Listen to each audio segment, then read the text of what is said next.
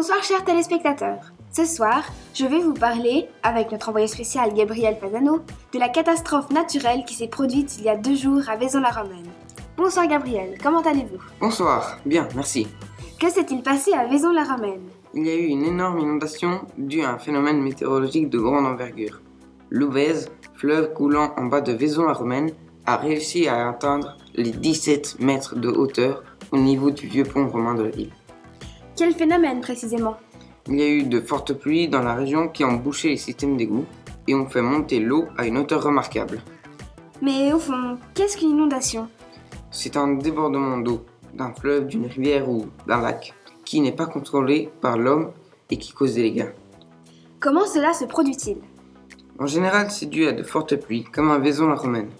Il est aussi possible que ce soit à cause des systèmes d'égouts non adaptés à ce genre de situation. En plus, les routes goudronnées que l'homme a installées ne font qu'aggraver la situation, car, étant imperméables, elles empêchent le sol d'absorber l'eau.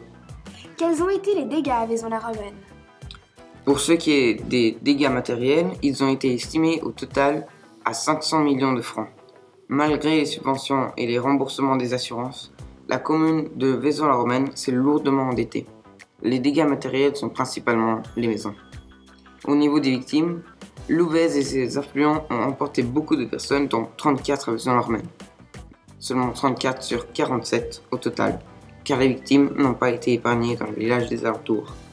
Pouvez-vous nous dire quelles mesures de sécurité seront prises à Vaison-la-Romaine Ils vont commencer par mettre des instruments de mesure dans l'Ouvèze au niveau du vieux pont pour pouvoir prévenir d'autres situations de ce genre.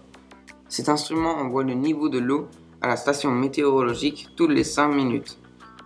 S'il y a une montée des eaux, la station peut prévenir le département. Très bien, merci Gabriel. Maintenant, voici quelques consignes de sécurité. Tout d'abord, si les rues de votre ville sont inondées, n'essayez pas de les traverser, même s'il n'y a que 50 cm d'eau. S'il y a du courant, vous risqueriez d'être entraîné. Si toutefois vous vous y aventuriez et que vous tombiez, essayez d'adopter la position suivante. Être sur le dos, les pieds en avant. Comme cela, si vous heurtiez un obstacle, ce seraient vos pieds qui le toucheraient. Par contre, si vous êtes dans votre voiture au milieu d'une inondation, il y a plusieurs étapes à suivre. La première est de détacher votre ceinture.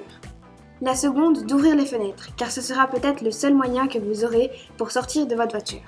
La troisième, montez sur le toit et attendez l'arrivée des secours. Voilà, merci beaucoup et je vous retrouve demain à même heure.